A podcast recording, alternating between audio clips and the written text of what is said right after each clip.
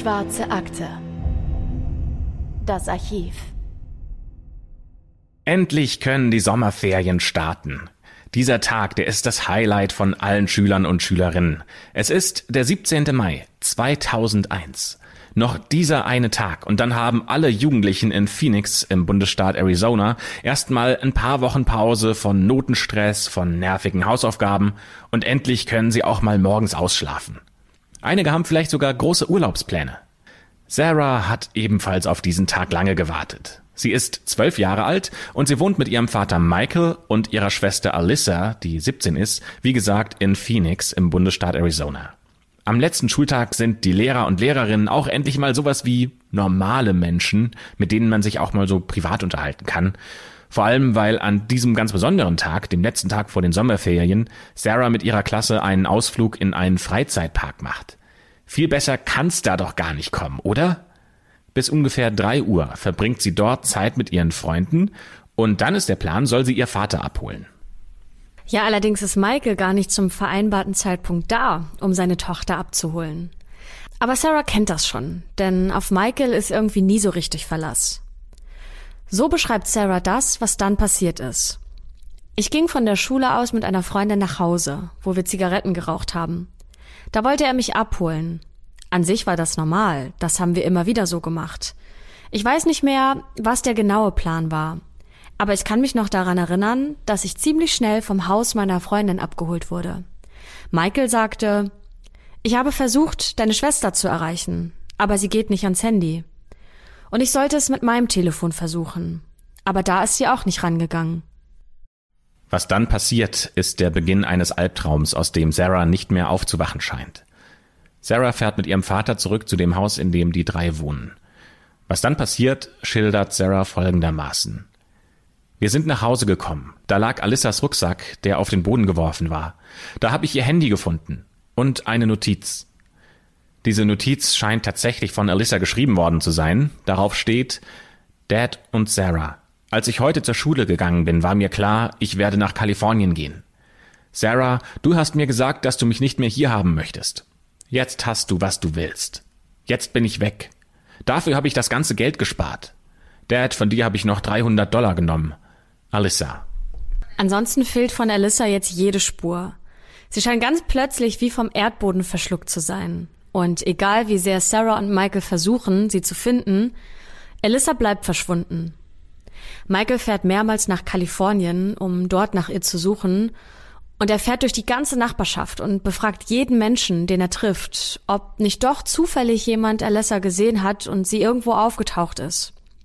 Es gibt allerdings kein Lebenszeichen von ihr. Und der Fall wird bald darauf schon zu den Akten gelegt, denn Alissas Fall gilt als typischer Runway Case. Das heißt, die Polizei geht davon aus, dass Alyssa einfach weggelaufen ist und die Polizei mit ihren Mitteln gar nicht weiterkommt. Wir springen in der Geschichte jetzt mal ein paar Jahre nach vorne, und zwar fünf Jahre, weiter ins Jahr 2006. In diesem Jahr legt nämlich ein Mann ein grausames Geständnis ab. Dieser Mann heißt Thomas, und als er dieses Geständnis ablegt, befindet sich Thomas schon in einem Gefängnis in Florida. Er wird dieses Gefängnis auch nicht mehr leben verlassen, denn er wurde zu einer lebenslangen Haftstrafe verurteilt, weil er 21 Frauen ermordet hat. Thomas erzählt, er hätte Alyssa in Phoenix aufgegabelt. Er selbst hätte da gerade erst einen Van gestohlen und hat sie dann auf einem Parkplatz kennengelernt. Er sagt, sie sei heroinabhängig gewesen und sie hätte nach einer Begleitung gesucht. Die beiden nehmen sich also den Van, starten eine Art Beziehung und Thomas sagt, die beiden wären gemeinsam durchs Land gefahren und irgendwann hätte er sie einfach umgebracht. Er will sie in Georgia ermordet haben und dort auch ihre Leiche entsorgt haben. Seine Erzählungen von dem, was passiert sind, die sind detailliert. Das spricht dafür, dass er die Wahrheit sagen könnte. Auf der anderen Seite, da gibt es Dinge, die überhaupt nicht ins Bild der Ermittlungen passen, die die Polizei bis dahin durchgeführt hatte. Zum Beispiel hören sie zum ersten Mal, dass Alyssa mit Heroin in Kontakt gekommen wäre. Irgendwas stimmt hier doch nicht. Und deswegen beschließt die Polizei, das Geständnis von Thomas genauer unter die Lupe zu nehmen.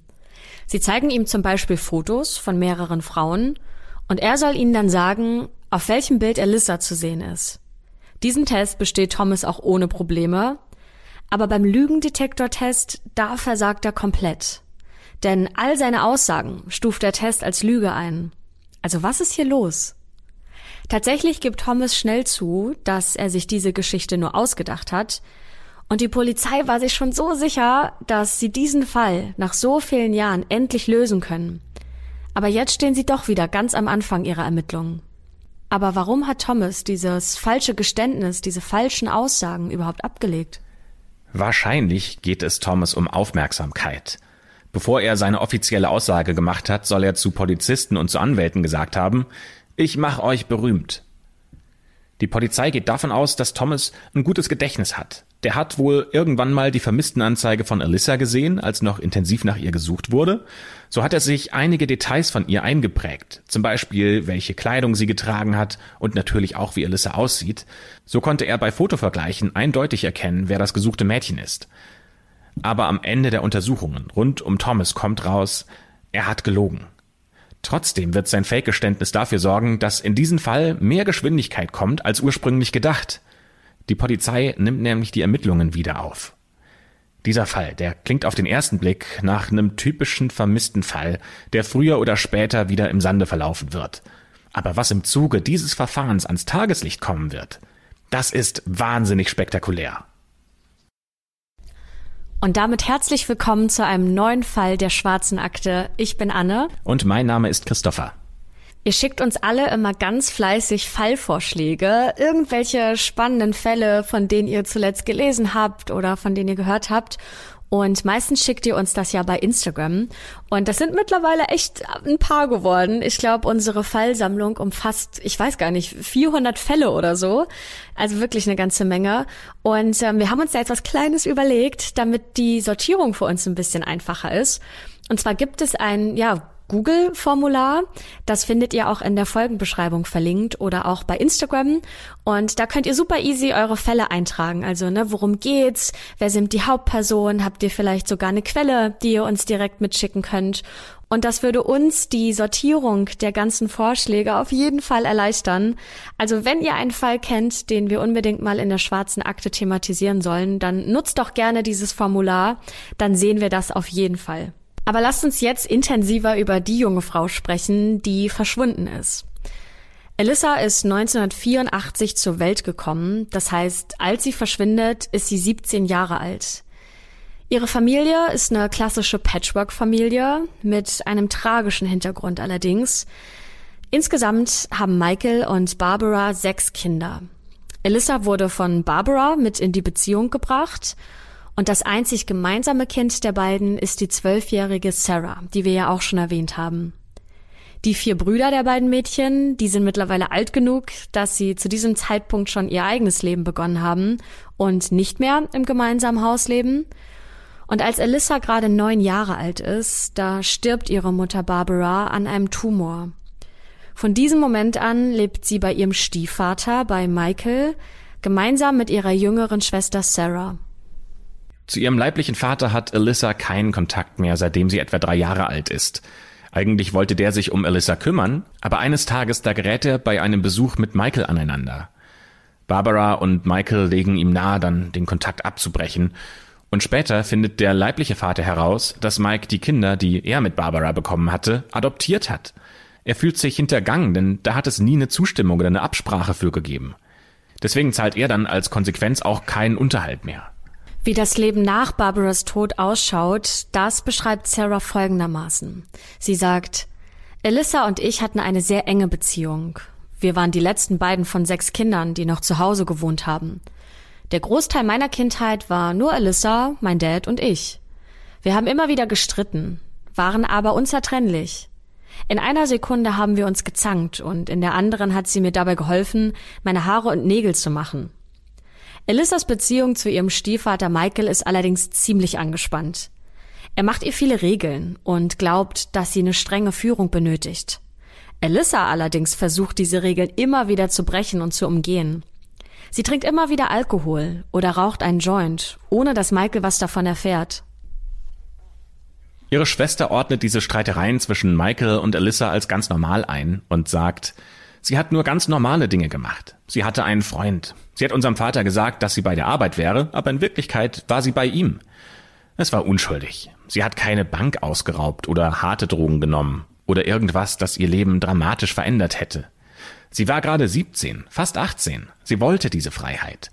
Das wollte ich auch, als ich in ihrem Alter war. Mit 15 hatte ich schon gedacht, dass ich erwachsen wäre. Aber so denkt man halt, wenn man mitten aus Phoenix kommt und in einer schwierigen Gegend groß wird. Man denkt, ich habe doch schon so viel durchgemacht.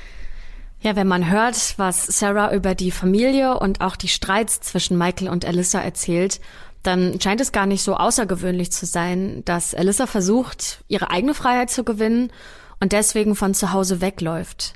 Es recht nicht, wenn man die Geschichte von Michael dann dazu nimmt, denn er ist die letzte Person, die Alyssa jemals lebend gesehen hat. Michael erzählt, dass er Alyssa an ihrem letzten Schultag, das war der 17. Mai 2001, von der Schule abgeholt hat, irgendwann zwischen 10.30 Uhr und 11 Uhr, und die beiden sind dann gemeinsam essen gegangen. Sie wollten zu Hause über Alyssas Pläne für den Sommer sprechen, und für Michael ist Alyssa ein Problemkind, das man lieber an der kurzen Leine hält. Er möchte, dass sie im Sommer arbeiten geht und dass sie lernt, um im nächsten Jahr dann bessere Noten zu schreiben. Schulnoten sind nämlich ein ziemlich großer Streitpunkt zwischen Michael und Alyssa. Alyssa hat ADHS. Michael behauptet, dass sie deswegen eine spezielle Betreuung benötigt. Und äh, zum Beispiel setzt er auch durch, dass Alyssa wegen diesem ADHS äh, sie auch im Bus für geistig behinderte Kinder zur Schule fahren soll. Das finden die Lehrer von Alyssa ziemlich übertrieben. Die sagen nämlich, Alyssa ist aufgeweckt und intelligent. Und für Alyssa ist das natürlich eine reine Schikane und eine Demütigung. Deswegen versucht sie auch so oft wie möglich die Schule zu schwänzen. Aber Michael, der kontrolliert jeden ihrer Schritte und wenn er sie mal erwischt, dann bringt er sie direkt dorthin. Sarah auf der anderen Seite, die hat quasi jede Freiheit. Die darf tun und lassen, was sie will, die kann zur Schule gehen, wann und wie sie will. Und heute glaubt Sarah, dass dieses Verhalten ihr Vater deswegen so gewählt hätte, weil er einen Keil zwischen die beiden treiben wollte. Sarah wollte so viel Aufmerksamkeit wie Alyssa und Alyssa auf der anderen Seite, die wollte so viel Freiheit wie Sarah. Michael selbst sieht sich als sehr guten Vater an und er sieht Alyssa ja wie gesagt als Problemkind. Das sehen allerdings einige Menschen anders und in einem Telefonat mit der Polizei sagt Michael über seine Tochter Alyssa, dass sie eine stupid ass fucking bitch sei. Die Übersetzung sparen wir uns jetzt mal an der Stelle. Ich glaube, es äh, kommt schon heraus, was er damit sagt. Und mit dieser Meinung steht er aber eher alleine da. Denn alle Menschen, die Alyssa kennen, die schätzen ihre offene Art und beschreiben sie als eine clevere, junge Frau. Es spricht daher schon irgendwie Bände, wie Michael über Alyssa denkt. Und daher kann das klärende Gespräch, wie Alyssa ihren Sommer verbringen möchte, zwischen den beiden eigentlich nur ein Ergebnis liefern, nämlich einen handfesten Streit, der daraus entfacht. Michael erzählt Folgendes über die letzten Stunden mit Alyssa. Er sagt, dass die beiden nach dem Essen zurück nach Hause gefahren seien und als dann dort dieser große Streit ausgebrochen ist, da sei Alyssa aus dem Haus gestürmt. Und das sei das letzte Mal gewesen, dass er seine Stieftochter gesehen hat. Danach ist Michael einkaufen gegangen und hat später Sarah abgeholt und versucht, sie telefonisch zu erreichen. Also die Situation, die wir eingangs schon mal erzählt haben. Genau, und dann kommt ja Sarah ins Zimmer von Alyssa, findet da einen Rucksack, dessen Inhalt auf dem Boden zerstreut ist, findet da auch ihr Handy und die Nachricht, die wir am Anfang der Folge schon vorgelesen haben. Hier nochmal zur Erinnerung, was Alyssa als Abschiedsbrief geschrieben hat. Dad und Sarah, als ich heute zur Schule gegangen bin, war mir klar, ich werde nach Kalifornien gehen. Sarah, du hast mir gesagt, dass du mich nicht mehr hier haben möchtest. Jetzt hast du, was du willst. Jetzt bin ich weg. Dafür habe ich das ganze Geld gespart. Dad, von dir habe ich 300 Dollar genommen. Alyssa. Lasst uns mal so über ein paar Dinge sprechen, die in diesem Brief drinstehen. Zum Beispiel fällt ja auf, warum will sie nach Kalifornien? Da gibt's ein paar Gründe, die dafür sprechen könnten. Alyssa hat selbst gesagt, dass sie gerne irgendwann mal dorthin ziehen möchte. Aber was auch noch der Fall ist, äh, die Schwestern ihrer verstorbenen Mutter, also ihre Tanten, die leben auch in Kalifornien. Michael wollte Alyssa für ein paar Wochen zu ihren Tanten schicken, damit er selbst mal für ein paar Tage Ruhe hat. Und zwei Wochen vor Alyssas Verschwinden hat er zum ersten Mal seit Jahren bei einer ihrer Tanten angerufen und gefragt, ob sie Alyssa aufnehmen könnte. Die Antwort von Lynette, das ist diese Tante, die ist, alles klar, schick sie zu mir. Wenn du nicht mit ihr klarkommst, dann nehme ich sie auf. Vielleicht wusste ja Alyssa von diesem Plan und statt darauf zu warten, dass Michael das eintütet, dass sie zu ihrer Tante kann, hat sie einfach ihr Glück in die eigenen Hände genommen und ist losgefahren. Sarah glaubt, dass Alyssa einfach nur weggelaufen sei und schon bald wieder auftauchen würde. Über Michael sagt sie allerdings, dass ihn dieser Tag irgendwie verändert hat. Sie sagt, er war sehr besorgt. Er hat überall Flyer verteilt oder sie an Laternenpfählen aufgehängt. Er hat jeden gefragt, ob er was wüsste. Die Bankangestellten, Supermarktkassierer, egal wen. Er konnte nicht aufhören, darüber zu sprechen. Von diesem Moment an hat er nur noch Fernsehen geschaut und ist gar nicht mehr aus dem Bett gekommen. Fast wie in einem Krankenhaus. Ein Fernseher hatte er vor sich, einen an der Seite des Betts. Ansonsten war er extrem häufig in Kalifornien. Ich würde sagen, meistens etwa eine Woche am Stück. Vor allem im ersten Sommer, nachdem sie verschwunden war, war er oft dort. Ich war auch ein oder zweimal dort. Er war wie besessen. Etwa eine Woche nach Elissas Verschwinden erhält Michael das erhoffte Lebenszeichen. Michael sagt, dass er am 24. Mai 2001 einen Anruf von Alyssa erhalten habe. Um 5 Uhr morgens. Er sagt, Alyssa hätte den Streit, den sie einige Tage vorher hatten, weitergeführt und behauptet, ihre Stimme klang dumpf. Irgendwie so, als ob ihre Stimme weiter vom Telefon weg wäre. Er sagt, sie hätte ihn beschimpft und dafür fertig gemacht, was er ihr angetan hätte. Und dieses ganze Gespräch, das hätte gerade mal 29 Sekunden gedauert. Später findet die Polizei heraus, dass dieses Telefonat von einer Telefonzelle in Kalifornien aus äh, geführt wurde. Aber das ist tatsächlich dann auch das einzige und letzte Lebenszeichen von Alyssa nach ihrem Verschwinden. Über fünf lange Jahre bleibt dieser Fall erstmal ohne weitere Ergebnisse. Wie gesagt, die Polizei geht davon aus, dass Alyssa von zu Hause ausgerissen ist. Und leider glaubt auch niemand wirklich daran, dass sie überhaupt noch lebt. Denn seit ihrem Verschwinden wurde kein Geld mehr von ihrem Konto abgebucht und sie hat auch ihre Kreditkarte nie wieder zum Einkaufen benutzt. Wäre sie weggelaufen und würde sie sich woanders einfach ein neues Leben aufbauen, dann wäre die Karte ja wahrscheinlich doch zum Einsatz gekommen. Irgendwas ist hier faul, denn wenn Alyssa wirklich weggelaufen wäre, dann hätte sie ja mitbekommen, dass nach ihr gesucht wird und hätte sich ja gemeldet auch nach etlichen Jahren noch, denn so emotionslos kann doch niemand sein, dass er seine Liebsten in Angst und Ungewissheit zurücklässt. Und auch wenn sie einen Streit hatten, irgendwann sind doch auch da die negativen Gefühle verschwunden. Und dann passiert das, was wir euch bereits erzählt haben. Thomas gibt sein falsches Geständnis ab. Für die Polizei ist dieses falsche Geständnis aber der Auslöser letztendlich, um sich den Fall Alyssa nochmal genauer anzuschauen und sich damit zu beschäftigen und auch echt nochmal jedem Hinweis nachzugehen und den zu überprüfen. Und sie befragen auch nochmal das Umfeld von Alyssa. Die Polizei befragt Freunde und Bekannte, ob ihnen irgendwas zu der Zeit aufgefallen ist, als sie verschwunden ist. Und bei nahezu allen Personen, die sie fragen, da bekommen sie die gleiche Antwort. Michael muss irgendwas mit dem Verschwinden zu tun haben. Eine Freundin von Alyssa erzählt zum Beispiel eine grauenhafte Geschichte, die ihr Alyssa anvertraut hat. Nämlich, Michael hätte angeblich versucht, Alyssa mit einer Socke zu ersticken und hätte sie mit den Händen gewürgt. Der hätte erst losgelassen, als sie kurz vorm Blackout stand. Auch der Freund, mit dem Alyssa bis zu ihrem Verschwinden zusammen war, der kennt Probleme von Alyssa mit Michael. Alyssa hätte ihm Folgendes erzählt. Michael wäre mit ihr zu einem abgelegenen Gebiet gefahren und hätte sie dort sexuell belästigt. Das sind jetzt ganz neue Wendungen, die da ins Spiel kommen. Die Polizei unterhält sich auch mit einer Ex-Geliebten von Michael, die auch eine ganz ähnliche Behauptung aufstellt. Sie erzählt den Beamten, dass Alyssa sogar schon im Alter von neun oder zehn Jahren erzählt hat, dass sie Sex mit Michael hatte. Und Michael, der fand das lustig und hat gesagt, dass das ja kindliche Fantasie sei und dass seine Tochter ein Küsschen auf die Wange mit Sex verwechselt. Sarah hingegen sagt, dass sie sowas nie selbst mitbekommen hat und auch Michael bestreitet diese Vorwürfe, die ihm gemacht werden. Er sagt, wenn Sie mir das anhängen, dann können Sie mich auch dafür verurteilen, John F. Kennedy ermordet zu haben. Das ist halt das stereotypische Bild in unserer tollen Gesellschaft. Der alleinerziehende Vater missbraucht seine Töchter. Und dann gibt es aber noch einen Mann, der kurzfristig bei den dreien mitgewohnt hat. Und äh, der sagt aus, dass er eines Tages eine VHS-Kassette mit einem Kinderfilm anschauen wollte aber auf dieser Kassette ist statt eines Kinderfilms ähm, ja ein Homemade-Video zu sehen, in dem er Alyssa und eine Freundin von ihr auf dem Sofa liegen sieht. Die beiden wirken irgendwie betäubt oder schlafend, also fast wie Puppen. Und beide hätten die Hosen ausgezogen und hätten nur noch Unterwäsche an. Der Mann sagt dann, er hat das Video sofort ausgemacht, das will er überhaupt nicht anschauen, das ist zu verstörend für ihn.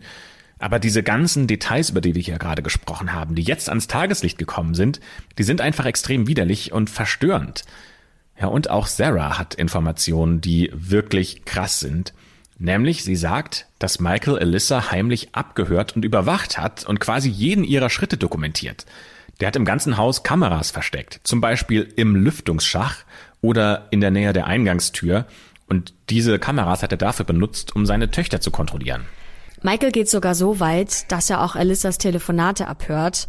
Und dafür spannt er sogar seine jüngste Tochter Sarah mit ein. Sarah wiederum sagt dazu oder rechtfertigt sich damit, dass sie sagt, ich war ihre kleine Schwester. Für mich war sie die coolste Person der ganzen Welt. Ich wollte die gleiche Musik hören, die gleiche Kleidung tragen. Ich wollte alles über sie wissen.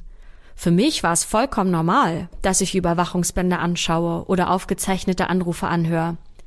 Er hatte all die Spionagegegenstände und ich dachte, das ist das Coolste der Welt. Wie ein spannendes Spiel. Und egal, wen die Polizei hier auch fragt, überall gilt Michael als manipulativ. Er ruft zum Beispiel extra beim Jugendamt an, als Alyssa verschwindet, und sagt den Leuten dort, dass alles, was Alyssa sagen würde, falls sie dann dort bei ihnen anruft, dass das eine Lüge wäre. Michael denkt, dass Alyssas Freund John Schuld an ihrem Verschwinden hat.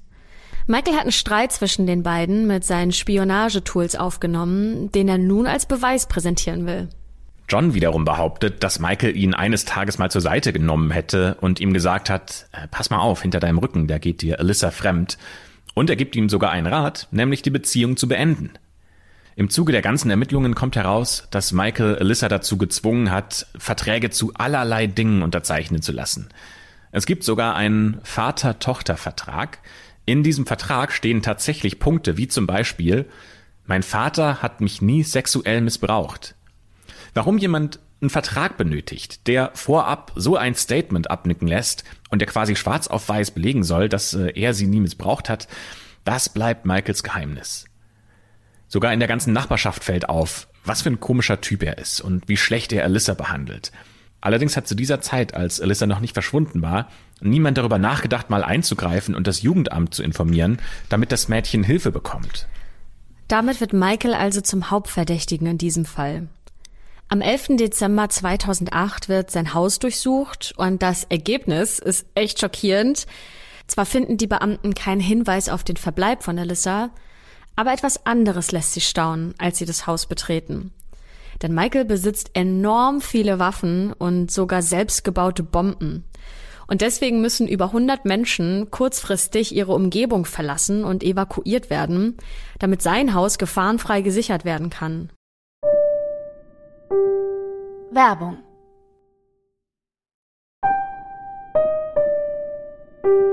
Werbung Ende. Und neben den ganzen Waffen findet die Polizei auch ein Manifest, das Michael selbst geschrieben hat. Das sind 98 Seiten, in denen er sein Leben beschreibt und begründet, warum er mehrere Menschen töten möchte. Es gibt sogar mehrere Kopien dieses Manifests und Michael hat diese in verschiedene Umschläge gepackt. Diese Kopien sind für seine Kinder und für seinen Anwalt gedacht. In diesem Manifest beschreibt Michael, was er mit den Waffen und den Bomben vorhat. Das ist quasi eine klar strukturierte To-Do-Liste, wie er die Union Hall in Phoenix attackieren will. Die Union Hall, zur Erklärung, ist ein Gebäude, das einer Arbeitergewerkschaft gehört. Sein Ziel ist es, erst mit Böllern und Bomben von außen Unruhe zu stiften, dann will er mit einem Van eine Mauer einfahren, dieser Van, der soll bis oben hin vollgepackt sein mit Bomben und entflammbaren Gegenständen und dadurch soll eine riesige Explosion verursacht werden. Das Ganze hat eigentlich nur als Ziel Panik verursachen. Er selbst will dann mit einem Gewehr am Ausgang warten und äh, jeder, der versucht, durch die Tür zu fliehen und sich in Sicherheit zu bringen, der soll dann von ihm erschossen werden. Außerdem findet die Polizei noch mehrere Gegenstände, die darauf hinweisen können, dass er das tatsächlich vorhat. Dazu gehören Perücken, dazu gehört Schminke und auch ein gefälschter Ausweis. Der Verdacht der Polizei ist, dass Michael vorhatte, einen Anschlag zu begehen, sich zu verkleiden, um sich dann als jemand anderes auszugeben, um mit einer falschen Identität ein neues Leben anzufangen. Das Angriffsziel ist die Gewerkschaft der Mitarbeiter der Elektroindustrie, Aber warum ausgerechnet die? Michael begründet es so, dass er vor vielen Jahren Mitglied in dieser Organisation war und im Zuge dessen gegen die Arbeitsbedingungen demonstriert hat. Er selbst war ein unliebsamer Querulant, der sich für Lohnerhöhung eingesetzt hat, und er selbst hatte dann aber einen Arbeitsunfall, bei dem er von der Leiter gefallen ist. Michael gilt seitdem als arbeitsunfähig und leidet unter einem posttraumatischen Stresssyndrom, und er beschreibt in manchen Interviews diesen Unfall als Anschlag auf seine Gesundheit.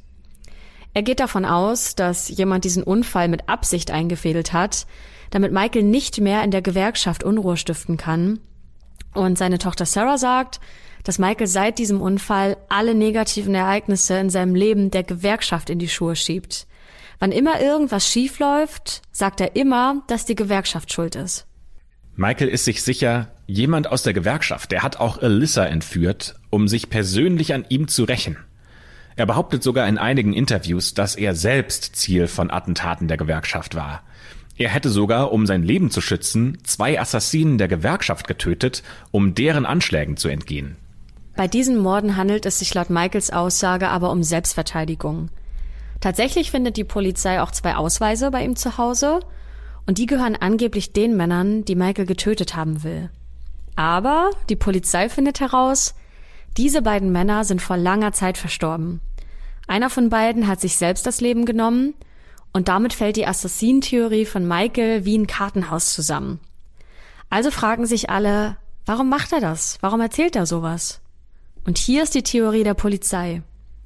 Wenn die Polizei ihm glaubt, dass er diese beiden Männer getötet hat, um sich selbst zu verteidigen, dann erscheint es für die Ermittler auch deutlich wahrscheinlicher, dass die Gewerkschaft Alyssa als Rache entführt und getötet haben könnte. Michael wird im Zuge dieser Untersuchung festgenommen und die Bomben und Waffen natürlich sichergestellt. Im April 2010 wird Michael dann zu zehn Jahren Haft verurteilt.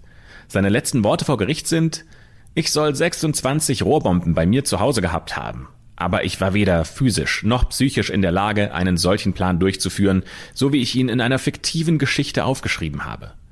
Ja, das ist nämlich die Argumentation von Michael. Er sagt, dass dieses Manifest einfach nur Teil eines Buchprojekts wäre, an dem er gerade arbeitet. Der Staatsanwalt auf der anderen Seite antwortet dann auf das Statement von Michael mit Das stimmt nicht. Auch die Tatsache, dass Michael von etlichen Mitarbeitern der Gewerkschaft verdeckte Fotos geschossen hat, etliche Waffen und Bomben bei sich zu Hause hortet und detailliert aufgeschrieben hat, wie er vorgehen will, um sie alle umzubringen, das spricht eine deutlich andere Sprache. Michael behauptet zwischenzeitlich sogar, dass die Bomben von der Polizei in seinem Haus platziert wurden. Sonst wäre doch sein Sohn darauf aufmerksam geworden, der ihn dort regelmäßig besucht, sagt er. Und die Geschichten, die Michael so erzählt, die wechseln aber häufig. Es ist total schwierig, seine Aussagen in einen zeitlichen Kontext zu packen und festzustellen, wann er wo widersprüchliche Dinge von sich gegeben hat. Aber alle seine Aussagen haben eine Gemeinsamkeit. Egal, was ihm vorgeworfen wird, Michael selbst ist nicht schuld. Da bleibt er sich immer treu. Sarah sieht in ihrem Vater zwei Personen. Einmal sieht sie den Menschen, der Michael vor Barbaras Tod war, und einmal den Menschen, der er danach wurde. Sarah sagt, ich glaube, als meine Mutter gestorben ist, wurde mein Vater zu der Person, die ich kenne. Meine Brüder haben noch einen anderen Mann kennengelernt. Er war extrem paranoid wegen wirklich allem. Er hatte eine Kreditkarte, die er unter einem falschen Namen registrierte, damit die Regierung nicht mitkriegt, was er kauft. Viel kommt daher, weil er altmodisch ist und weil er Polizist war. Und dann scheint da diese paranoide Persönlichkeitsstörung durch. Wir hatten eine Waffe auf der Couch, unter dem Kissen. Möglicherweise hat aber dieses paranoide Verhalten schon deutlich früher begonnen, eine von Barbaras Schwestern zum Beispiel sagt, dass sie eigentlich sich schon trennen wollte. Ähm, sie sagt konkret, sie wollte schon viel früher gehen, hat dann aber herausgefunden, dass sie Krebs hat. Michael kämpft in seiner Weltsicht gegen die Großen und die Mächtigen in der Welt, und Sarah sagt, er wird dieses Bild für nichts und niemanden auf der Welt aufgeben. Er ist der Underdog, er ist der Whistleblower, der Good Guy. Dafür nimmt Michael es mit der Wahrheit nicht ganz so genau. Zum Beispiel erzählt Michael in Interviews, dass er im Vietnamkrieg gedient habe. Aber die Aufzeichnungen des Militärs, die belegen was ganz anderes. Tatsächlich war er neun Monate bei der Army, aber die ganze Zeit über war er in Kalifornien stationiert. Als man ihn dann darauf in einem ABC-Interview anspricht, da sagt er, ich war da. Ich würde es doch wissen, wenn ich nicht da gewesen wäre, oder? In seinem Manifest schreibt Michael sogar 20 Seiten lang über seinen Kampf im Vietnam und auch darüber, wie er vietnamesische Kämpfer umgebracht hat. Das geht sogar so weit, dass äh, der Vietnamkrieg zum Thema bei einem Termin vor Gericht wird. Er soll nämlich dann unter Eid aussagen, ob er wirklich im Vietnam gedient hat, aber auf diese Frage antwortet er dann tatsächlich mit Nein. Wir haben ja ziemlich viel über Michael erzählt und auch darüber, warum er für andere Menschen irgendwie, ja, seltsam wirkt. Für zehn Jahre lang muss Michael jedenfalls ins Gefängnis. Allerdings nur für den geplanten Anschlag und den illegalen Besitz von Waffen, aber nicht für den Mord an seiner Tochter Alyssa. Denn hierfür gibt es ja nach wie vor keine Beweise. Der leitende Polizist in diesem Fall sagt, bei vermissten Personen fehlen uns häufig entscheidende Beweise. Wir haben keine Leiche, keinen Tatort, keine Zeugen, die uns weiterhelfen könnten. Wir müssen kleine Puzzlestücke zusammensetzen, um zum Ergebnis kommen zu können, dass eine Person tatsächlich verstorben ist oder sogar ermordet wurde. Wenn Sie uns also nach handfesten Beweisen fragen, wir haben keinen blutigen Tatort. Es gibt nur Hinweise. Aber fast alle Menschen, die Michael und Alyssa nahestanden, die sind sich sicher, dass Michael der Schuldige ist. Eine Tante von Alyssa, die ist sich auch sicher, dass Michael Panik bekommen hat. Und diese Tante sagt, er hat gesehen, dass Alyssa bereit war, das Haus zu verlassen. Er wusste, dass Alyssa uns alles erzählen würde, was er mit ihr gemacht hat. Und er wusste, dass wir ihn hinter Gitter bringen würden. Dieser Teil der Familie ist sich sicher, Michael hat Alyssa sexuell missbraucht. Und hier ist das Ding. Sobald Sarah 18 Jahre alt ist, dann steht sie nicht mehr unter seiner Obhut und sie kann das Haus verlassen, ohne dass Michael irgendwas dagegen tun könnte. Er hat sie dann nicht mehr in der Hand. Für ihn gibt's dann nur eine Lösung. Er muss sie umbringen, damit sie dieses Geheimnis nicht weitererzählen kann und er am Ende dafür bestraft wird. Aber trotzdem gibt es noch ein paar Punkte, die dafür sprechen, dass Alyssa einfach weggelaufen ist. Der wichtigste Hinweis ist der Abschiedsbrief. Diese Notiz wurde auf jeden Fall von Alyssa selbst geschrieben. Aber möglicherweise hat Michael die Notiz gefunden, bevor Alyssa verschwunden ist. Er könnte sie also umgebracht haben, damit sie nicht zu ihren Tanten fliehen kann. Er könnte aber auch Alyssa gezwungen haben, diese Nachricht zu schreiben. Das große Problem an diesem Fall ist, dass vieles davon abhängt, was passiert ist, nachdem Michael Alyssa von der Schule abgeholt hat. Bis zu dem Zeitpunkt, als er Sarah bei ihrer Freundin abgeholt hat. Und für diese Zeit dazwischen, da gibt's nur zwei Zeugen, nämlich Alyssa und Michael. Es gibt einige offene Fragen, die sich nicht zufriedenstellend beantworten lassen. Zum Beispiel, warum lässt sie sich vor dem eigentlichen Schulabschluss von Michael abholen? Michael selbst schweigt sehr lange zu dieser Frage und erst nach langer Zeit sagt er dazu, zum einen, weil sie ihrem Freund aus dem Weg gehen wollte, sie wollte Schluss machen. Zum anderen mussten wir auch noch Sarah abholen. Ich wusste nicht, wann bei ihr die Schule aufhört. Ich wollte Alyssa zuerst abholen, weil ich wusste, wenn ich sie nicht abhole, dann wird sie sauer sein. Eine weitere Frage, die sich jetzt in diesem Prozess stellt, ist, warum fährt Alyssa mit ihm nach Hause, wenn sie doch eigentlich vorhatte abzuhauen? Sie könnte ja einfach von der Schule aus weglaufen, denn das wäre auf jeden Fall einfacher, als aus dem eigentlichen Zuhause wegzulaufen. Und warum hat sie sich bei ihrem Freund mit den Worten verabschiedet, wir sehen uns heute Abend, wenn sie ja eigentlich vorhatte, die Stadt zu verlassen und, wie Michael sagt, auch mit ihm Schluss zu machen. Über all die langen Jahre grübeln viele Freunde und Verwandte über genau diese Fragen, aber sie finden keine Antwort. Vielleicht habt ihr euch jetzt im Laufe dieser ganzen Beschreibungen gefragt, Moment mal, Michael hatte doch überall Überwachungskameras versteckt und er hat ja auch jedes Telefonat seiner Kinder aufgenommen. Warum gibt's dann also keine Aufnahmen von Michael und Alyssa, die, das hat er ja selbst ausgesagt, bei ihnen zu Hause waren, bevor Alyssa im Streit aus dem Haus gestürmt ist? Ja, und das ist ehrlicherweise eine ziemlich gute Frage. Der leitende Polizist in diesem ganzen Fall, der sagt, durch seine Erfahrungen als Polizist müsste Michael wissen, dass wenn du ein Video von dem Tag hast, an dem deine Tochter verschwunden ist, dass das eine sehr wertvolle Information ist. Du würdest es aufheben, um später zeigen zu können, Schaut her, wir hatten einen Streit, sie hat das Haus verlassen und wurde dann nicht mehr gesehen. Und wie gesagt, Michael hat ja eigentlich alles aufgezeichnet. Der hat tausende Kassetten mit Tonbandaufzeichnungen oder auch Aufzeichnungen von den Überwachungskameras zu Hause. Und er hat sein Telefon schon in den frühen 70er Jahren an ein Tonbandgerät angeschlossen. Er hat Aufnahmen von sich, wie er Kinotickets bestellt oder auch eine Pizza. Und die Überwachungskameras zeigen zum Beispiel auch Aufnahmen von Elissa im Wohnzimmer, auf dem sie sich mit ihrem Freund streitet oder zu einem anderen Zeitpunkt auch einfach mit ihm auf der Couch knutscht. Und im Laufe seines Lebens hat er tausende von diesen Tapes mit total unnützen Aufzeichnungen. Aber ausgerechnet von diesem wichtigen Tag hat er keine?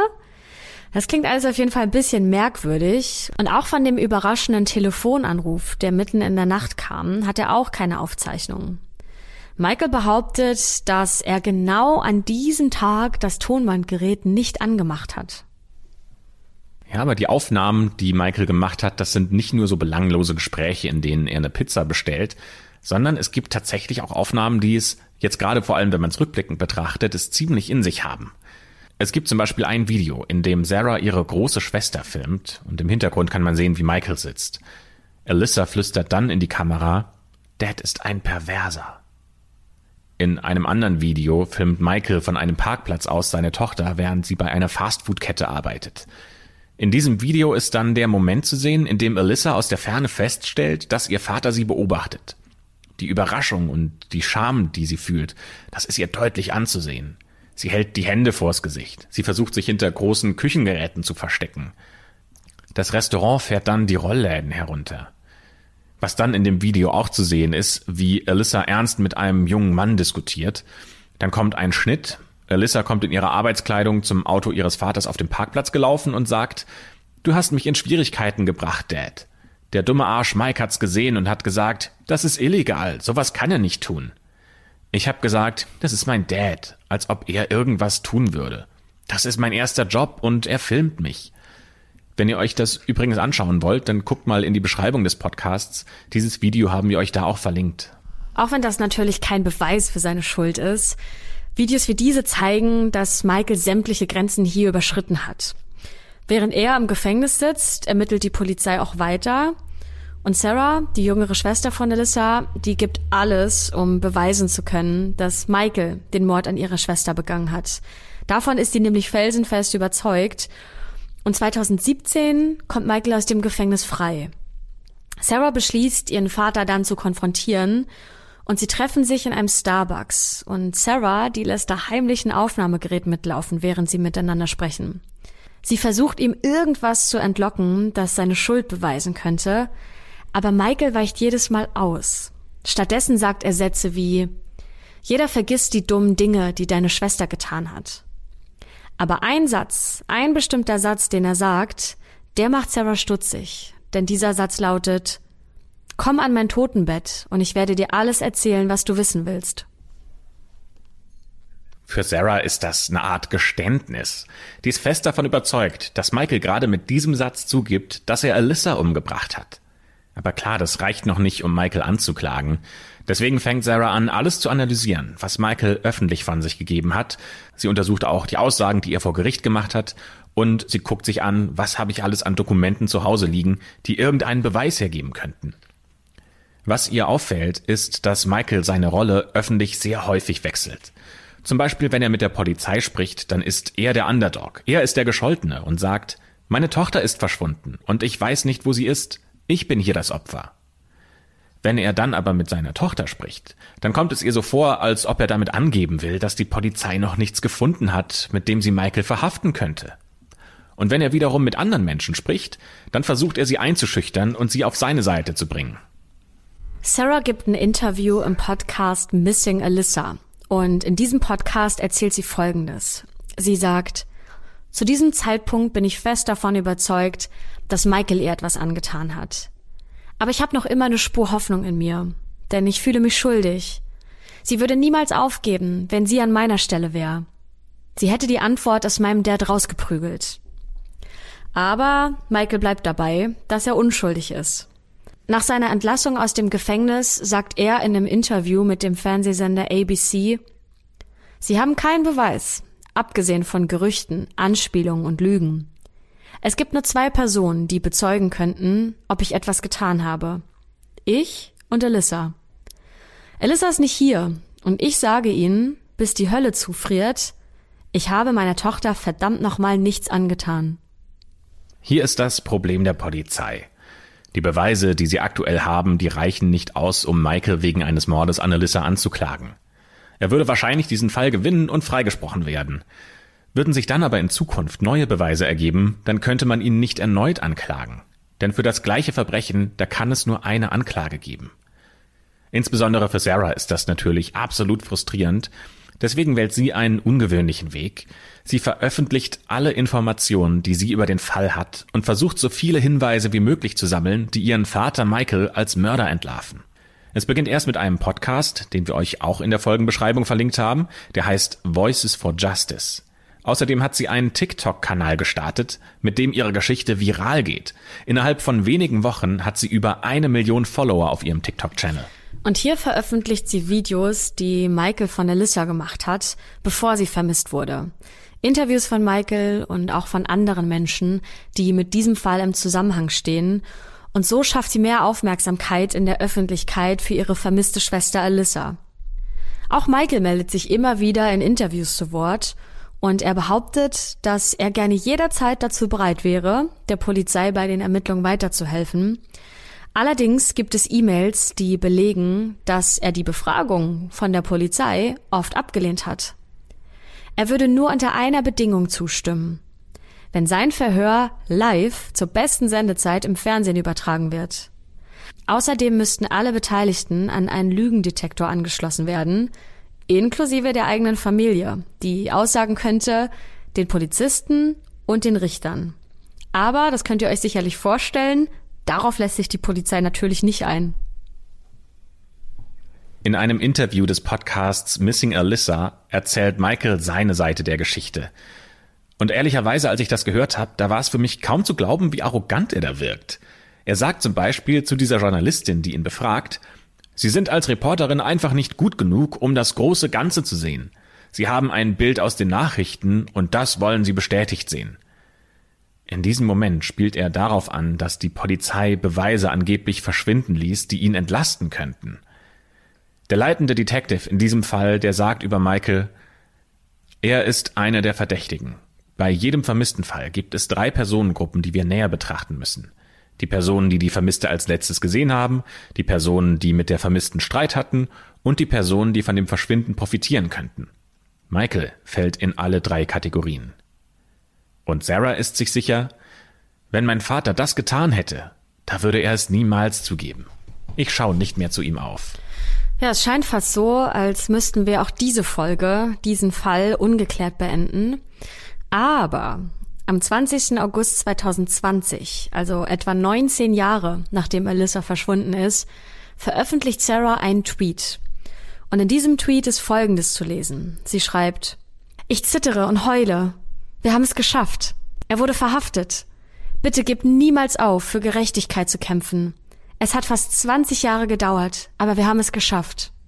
In einer dreiminütigen Podcast-Folge bedankt sich Sarah auch unter Tränen bei ihrem Publikum und sagt dort, dass der ganze Weg eine Hölle war. Aber es hat sich gelohnt, denn Michael wurde verhaftet und wegen des Mordes an Alyssa angeklagt.